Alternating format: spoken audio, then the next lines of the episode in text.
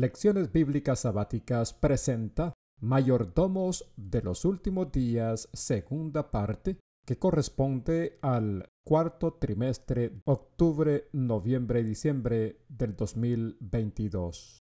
Lección 2 para el sábado 8 de octubre del 2022, con el título El Dador Supremo.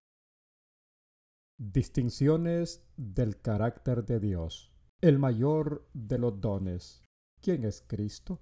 Un principio celestial, gracia concedida. Estos serán los tópicos que estaremos considerando en la lección número 2 que lleva por título El Dador Supremo.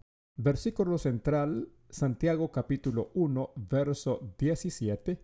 Toda buena dádiva y todo don perfecto desciende de lo alto, del Padre de las Luces, en el cual no hay mudanza ni sombra de variación. El testimonio, el discurso maestro de Jesucristo, página 62, dice, Dios es amor como los rayos de la luz del sol, el amor, la luz y el gozo fluyen de Él hacia todas sus criaturas. Su naturaleza es dar. La misma vida de Dios es la manifestación del amor abnegado. Lectura adicional Consejos sobre mayordomía cristiana, página 77. La maravillosa gracia de Dios, página 62. Domingo 2 de octubre, subtítulo 1. Distinciones del carácter de Dios. Letra A. Después de conceder la vida a la humanidad, ¿qué más proporcionó Dios? Génesis capítulo 2, versículos 7 y el 15 dice, Formó pues Jehová Dios al hombre del polvo de la tierra, y alentó en su nariz soplo de vida, y fue el hombre en alma viviente. Tomó pues Jehová Dios al hombre y le puso en el huerto del Edén para que lo labrara y lo guardase. ¿Por qué esto significa una bendición para nosotros? Eclesiastés capítulo 5 verso 12 y verso 18 dice, Dulce es el sueño del trabajador, ora coma mucho o poco, mas al rico no le deja dormir la hartura. He aquí pues el bien que yo he visto, que lo bueno es comer y beber, y gozar uno del bien de todo su trabajo con que se fatiga debajo del sol, todos los días de su vida que Dios le ha dado, porque esta es su parte. Consejos para los maestros, página 261 dice, Adán no había de quedar ocioso. Apenas fue creado, le fue dado su trabajo. Había de hallar empleo y felicidad en cultivar las cosas que Dios había creado, y en respuesta a su trabajo, sus necesidades iban a ser abundantemente suplidas con los frutos del jardín del Edén. Letra B. ¿Qué evidencias diarias revelan el abundante amor de Dios por nosotros? Salmos capítulo 36 versos 5 al 9 dice, Jehová, hasta los cielos es tu misericordia, tu verdad hasta las nubes, tu justicia como los montes de Dios, tus juicios abismo grande, oh Jehová, al hombre y al animal conservas Cuán ilustre, oh Dios, es tu misericordia. Por eso los hijos de los hombres se amparan bajo la sombra de tus alas. Embriagarse han de la grosura de tu casa, y tú los abrevarás del torrente de tus delicias. Porque contigo está el manantial de la vida, en tu luz veremos la luz. Lamentaciones capítulo 3 versos 22 y 23. Es por la misericordia de Jehová que no somos consumidos, porque nunca decayeron sus misericordias. Nuevas son cada mañana, grande es tu fidelidad. Hechos capítulo 14 verso 17. Si bien no se dejó a sí mismo sin testigo, haciendo bien, dándonos lluvias del cielo y tiempos fructíferos, hinchiendo de mantenimiento y de alegría nuestros corazones. Consejos sobre mayordomía cristiana, página 19. Estamos endeudados con Él por cada momento de nuestra existencia y por todas las comodidades de la vida. Exaltada Jesús, página 56. El Señor les ha dado su vida a los árboles y las vides de su creación. Su palabra puede aumentar o disminuir el fruto de la tierra. Si los seres humanos abrieran su entendimiento para discernir la relación que existe entre la naturaleza y el Dios de la naturaleza, se escucharían reconocimientos fervientes del poder del Creador. La naturaleza moriría sin la vida de Dios. Sus obras creadas dependen de Él. Él es quien imparte las propiedades vitales a todo lo que la naturaleza produce. Debemos considerar como un don de Dios los árboles cargados de fruta, tan igual como si Él hubiera colocado la fruta en nuestras manos. Subtítulo 2. El mayor de los dones. Letra A.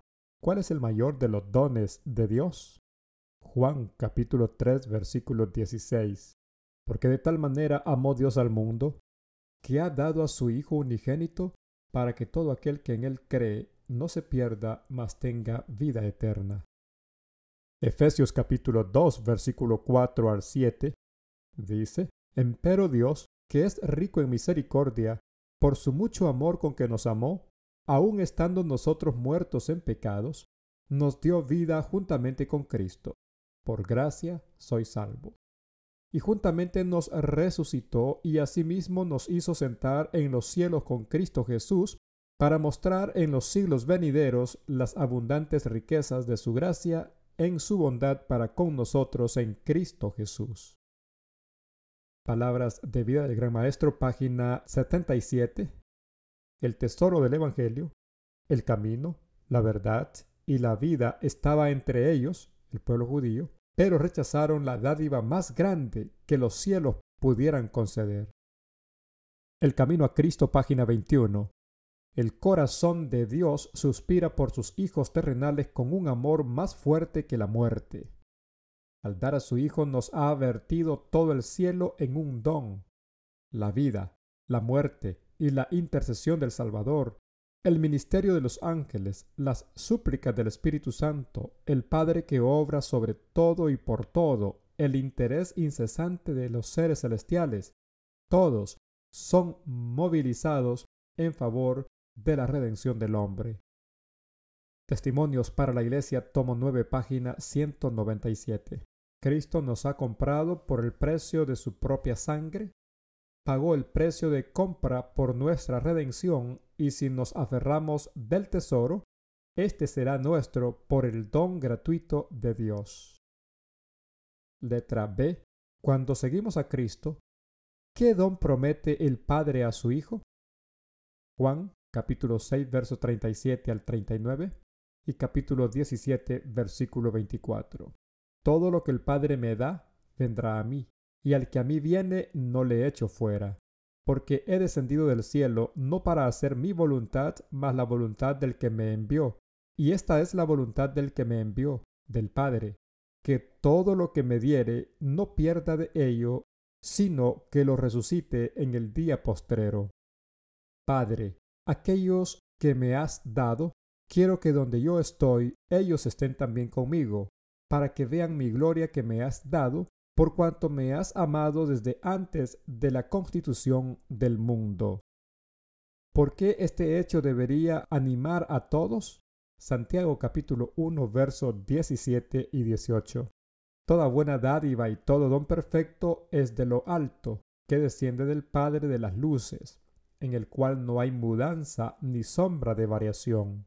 Él, de su voluntad, nos ha engendrado por la palabra de verdad, para que seamos primicias de sus criaturas.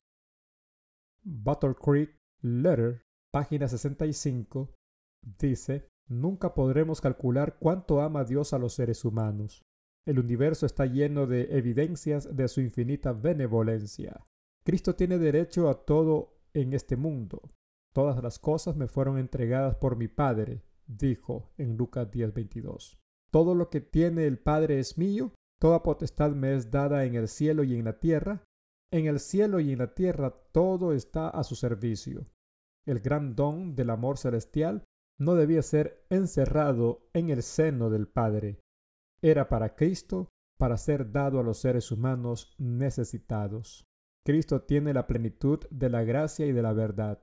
Él es todo y en todos. Entonces, que ningún ser humano se atribuya la gloria. La gloria ha de darse al Hijo de Dios. Ahora y siempre, Él ha de recibir toda la alabanza.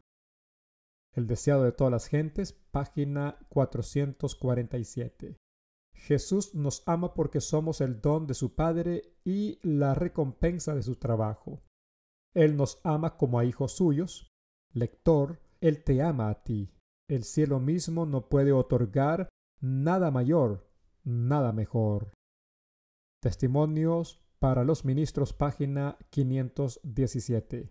Usted tiene el privilegio de confiar en el amor de Jesús para su salvación en la forma más plena, segura y noble. Usted tiene el privilegio de decir, me ama, me recibe, confiaré en Él porque dio su vida por mí. Nada disipa tanto la duda como el ponerse en contacto con el carácter de Cristo.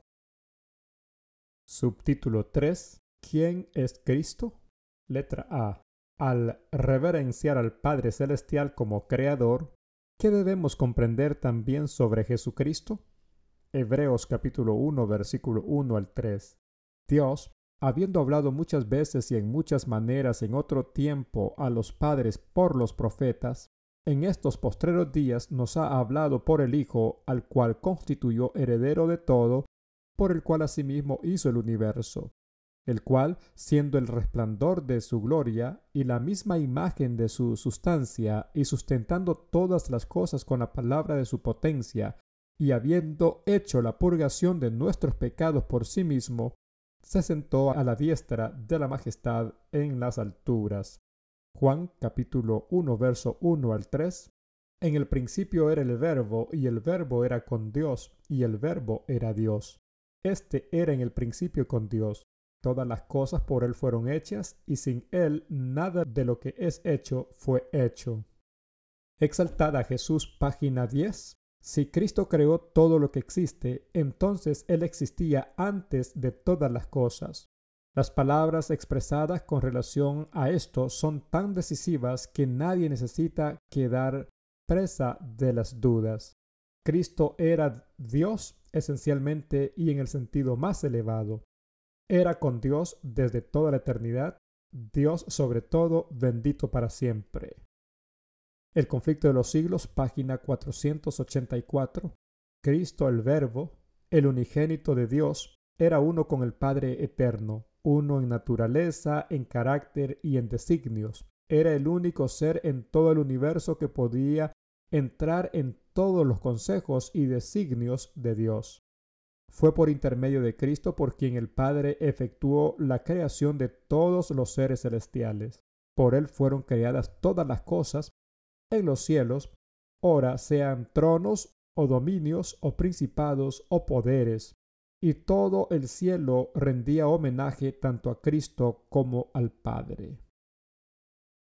Letra B. ¿Bajo qué base tiene Cristo derecho a nuestra adoración y discipulado? Efesios capítulo 3 versículo 9, y de aclarar a todos cuál sea la dispensación del misterio escondido desde los siglos en Dios, que crió todas las cosas. Filipenses capítulo 2 versículo 5 al 10. Haya pues en vosotros este sentir que hubo también en Cristo Jesús, el cual siendo en forma de Dios no tuvo por usurpación ser igual a Dios. Sin embargo, se anonadó a sí mismo, tomando forma de siervo, hecho semejante a los hombres, y hallado en la condición como hombre, se humilló a sí mismo, hecho obediente hasta la muerte y muerte de cruz, por lo cual Dios también le exalzó a lo sumo, y dióle un nombre que es sobre todo nombre, para que en el nombre de Jesús se doble toda rodilla de los que están en los cielos, y de los que están en la tierra, y de los que debajo de la tierra. The Signs of the Time 30 de diciembre de 1889, El mayor don que Dios pudo conceder a los hombres fue otorgado en el ofrecimiento de su amado Hijo. El apóstol dice, el que no escatimó a su propio Hijo, sino que lo entregó por todos nosotros, ¿cómo no nos dará también con él todas las cosas? No se reservó nada, no se proporcionará nunca una segunda oportunidad. Si el inefable don de Dios no lleva al hombre al arrepentimiento, no hay nada que pueda conmover su corazón. No hay ningún poder reservado para actuar sobre su mente y despertar su sensibilidad. El carácter completo de Dios se reveló en su Hijo. Toda la gama de posibilidades del cielo se despliega para la aceptación del hombre en el Hijo del Infinito. El camino para el retorno del hombre a Dios y al cielo no tiene barreras.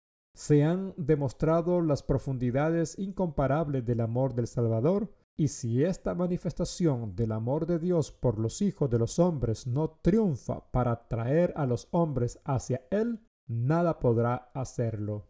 La educación, página 132. El apóstol Pablo, al escribir, movido por el Espíritu Santo, declara de Cristo que en Él fueron creadas todas las cosas y para Él, y Él es ante de todas las cosas y todas las cosas en Él subsisten. La mano que sostiene los mundos en el espacio, la mano que mantiene en su disposición ordenada y actividad incansable todas las cosas en el universo de Dios, es la mano que fue clavada en la cruz por nosotros. Subtítulo 4. Un principio celestial. Letra A. ¿Qué concepto fundamental debemos aprender del ejemplo de la vida terrenal de Cristo? Lucas capítulo 22 versículo 27, la última parte. Y yo soy entre vosotros como el que sirve. Hebreos capítulo 5 versículo 8. Y aunque era hijo, por lo que padeció aprendió la obediencia. El capítulo 12, versículo 2 y el 3, puesto los ojos en el autor y consumador de la fe, en Jesús, el cual habiéndole sido propuesto gozo, sufrió la cruz, menospreciando la vergüenza, y sentóse a la diestra del trono de Dios. Reducid pues a vuestro pensamiento a aquel que sufrió tal contradicción de pecadores contra sí mismo, porque no os fatiguéis en vuestros ánimos, desmayando. Testimonios para la Iglesia, tomo 3, página 429. El fundamento del plan de salvación fue puesto con sacrificio. Jesús abandonó las cortes reales y se hizo pobre para que por su pobreza nosotros fuésemos enriquecidos. Todos los que participan de esta salvación, comprada para ellos a tan infinito precio por el Hijo de Dios, seguirán el ejemplo del verdadero modelo. Cristo fue la principal piedra del ángulo y debemos edificar sobre este cimiento. Cada uno debe tener un espíritu de abnegación y sacrificio. La vida de Cristo en la tierra fue una vida de desinterés. Se distinguió por la humillación y el sacrificio. Y pondrán los hombres, participantes de la gran salvación que Cristo vino a traerles del cielo, negarse a seguir a su Señor y compartir su abnegación y sacrificio? Letra B. ¿En qué sentido debemos seguir alegremente el ejemplo de sacrificio de Cristo? Primera de Pedro capítulo 2 verso 21. Porque para esto sois llamados, pues que también Cristo padeció por nosotros dejándonos ejemplo, para que nosotros sigamos sus pisadas. Romanos capítulo 12 versículo 1 y 2. Así que, hermanos, os ruego por la misericordia de Dios que presentéis vuestros cuerpos en sacrificio vivo, santo, agradable a Dios, que es vuestro racional culto. Y no os conforméis a este siglo, mas reformaos por la renovación de vuestro entendimiento, para que experimentéis cuál sea la buena voluntad de Dios agradable y perfecta.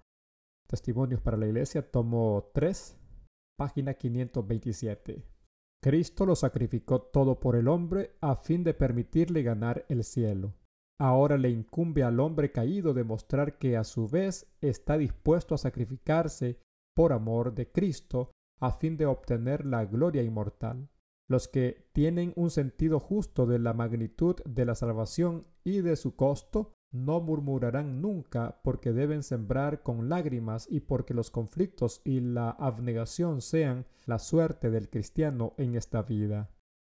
Testimonios para la Iglesia, tomo 2, página 486, dice, Cristo dejó su gloria, sus dominios, sus riquezas y vino en busca de los que estaban muriendo en el pecado.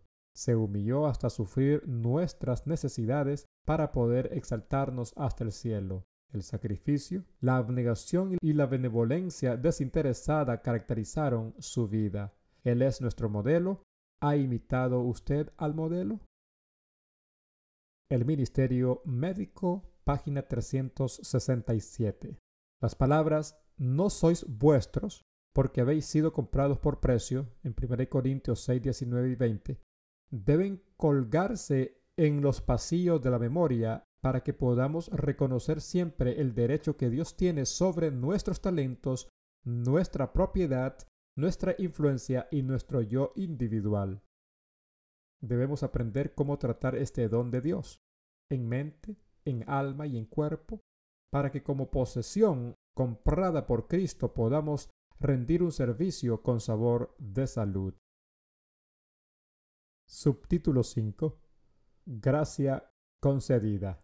Letra A. ¿Qué es la gracia? ¿Y por qué es esencial para nuestra salvación? Romanos capítulo 5 versículos 6 al 9.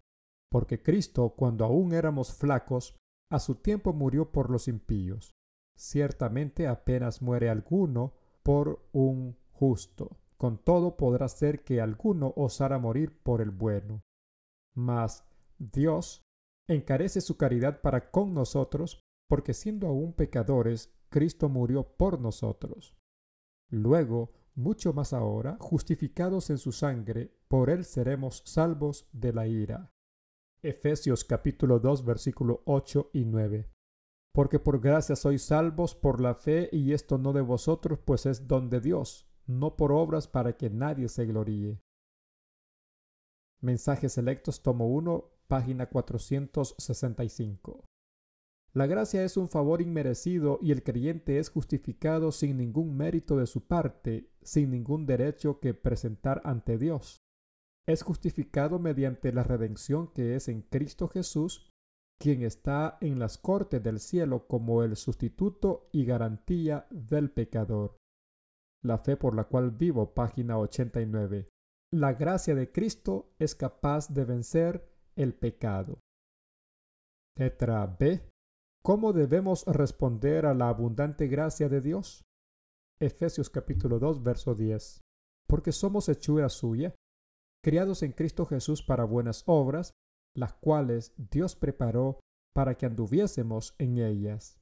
Tito capítulo 2, versículo 11 al 14 porque la gracia de Dios que trae salvación a todos los hombres se manifestó, enseñándonos que, renunciando a la impiedad y a los deseos mundanos, vivamos en este siglo templada y justa y píamente, esperando aquella esperanza bienaventurada y la manifestación gloriosa del gran Dios y Salvador nuestro Jesucristo, que se dio a sí mismo por nosotros para redimirnos de toda iniquidad y limpiar para sí un pueblo propio, celoso de buenas obras. Mensajes selectos, tomo 3, página 227. No son las buenas obras de ningún valor. El pecador que todos los días comete pecado impunemente es considerado por Dios con el mismo favor como aquel que por medio de la fe en Cristo lucha por lograr su integridad? Las escrituras contestan, somos hechura suya, creados en Cristo Jesús para buenas obras, las cuales Dios preparó de antemano para que anduviésemos en ellas. Efesios 2.10. En su divina disposición, en virtud del favor inmerecido del Señor, Él ha ordenado que las buenas obras sean recompensadas. Somos aceptados solo por los méritos de Cristo y los actos de misericordia, las acciones de caridad que realizamos son los frutos de la fe y llegan a ser una bendición para nosotros, pues los hombres serán recompensados de acuerdo con sus obras.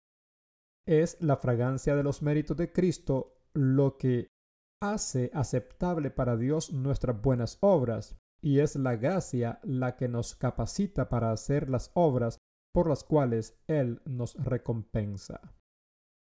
El mismo libro, Mensajes Selectos, tomo 3, página 165. Todas vuestras obras no pueden salvaros.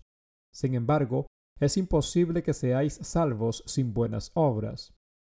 Todo sacrificio hecho en favor de Cristo será para vuestra ganancia eterna. Preguntas de repaso personal. 1. Nombra algunos dones sencillos de Dios otorgados desde los días del Edén. 2. ¿De qué manera el mayor don de Dios implica una relación recíproca? 3. ¿Por qué es importante que comprendamos quién es realmente Cristo? 4. ¿Qué principio fundamental constituye la base de todo el plan de salvación? 5. ¿Cómo influye la gracia de Dios en nuestra preparación para el cielo?